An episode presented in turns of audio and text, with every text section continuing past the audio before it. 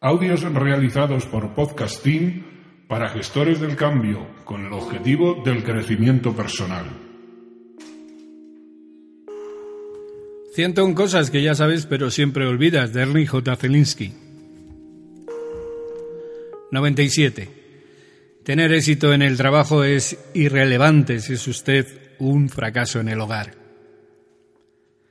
Una alienígena que nos visitara pensaría que la mayoría de los seres humanos deben tener unos defectos graves en el cerebro para utilizar su vida del modo en que lo hacen.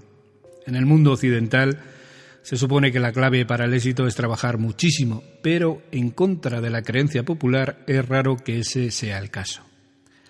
Por alguna razón misteriosa, las personas de nuestra sociedad que abrazan y defienden las virtudes del trabajo duro pasan por alto el hecho de que varios millones de personas que no levantan la nariz de su trabajo acaban por no tener otra cosa que no sea una nariz roma. Lo cierto es que no tienen un gran equilibrio entre el trabajo y la vida.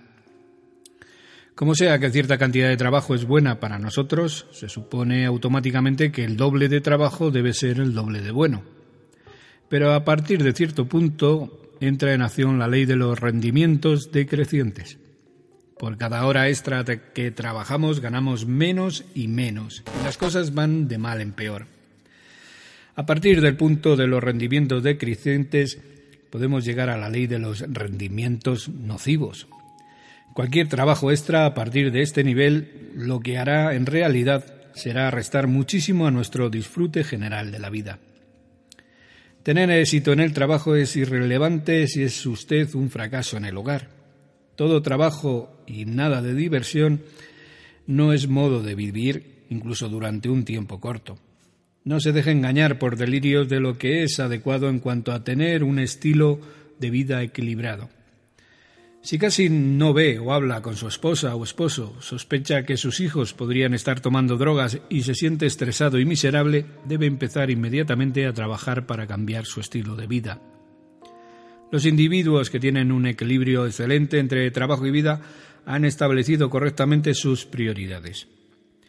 Clasifique los siguientes desafíos de la vida de acuerdo con la importancia que tienen en su vida. Esposa o esposa, hijos, salud, crecimiento personal, carrera, comunidad, vida interior y educación. El único que puede decidir si sus prioridades están bien establecidas y vive de acuerdo con ellas es usted. Si su familia es su primera prioridad, deberá o debería primero invertir en ella y en segundo o tercer lugar en su carrera. Las relaciones y las familias necesitan un alto mantenimiento. Muchas relaciones han llegado a su fin por culpa de un esposo o esposa adicto al trabajo que se olvida de dedicar tiempo a la relación y a los hijos. En lugar de los regalos corrientes que cuestan dinero, haga a su esposa y a sus hijos el regalo de su tiempo. Los niños necesitan amor y afecto muchísimo más de lo que necesitan cosas. Si su esposa o esposo e hijos no reciben en el hogar el amor y el afecto que se merecen, irán a buscarlos a otra parte. No permita que su mente le engañe convenciéndole de que no tiene más tiempo para pasar con sus hijos o para dedicarse a una nueva actividad de ocio.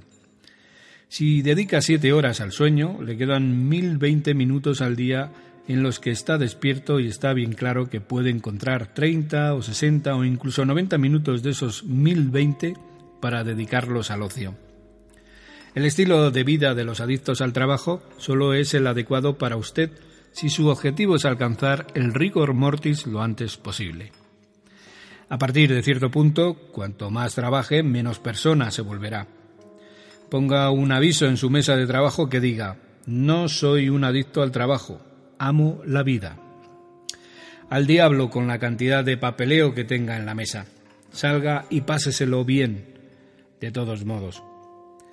Es importante que preste menos atención a su carrera y más a su familia y amigos. No justifique el trabajar 70 horas a la semana diciendo que si no trabaja tanto le quedará demasiado trabajo pendiente. Tanto si trabaja 40 horas a la semana como si lo hace 100, siempre le quedarán una docena de cosas por hacer. Y dado que cuando usted muera quedarán cosas por hacer, tómese tiempo para responder honestamente a esta pregunta. ¿Qué es más importante? ¿Ganarse bien la vida o vivir una buena vida? Sea cual sea su respuesta, tómela y corra. Se trata de su vida.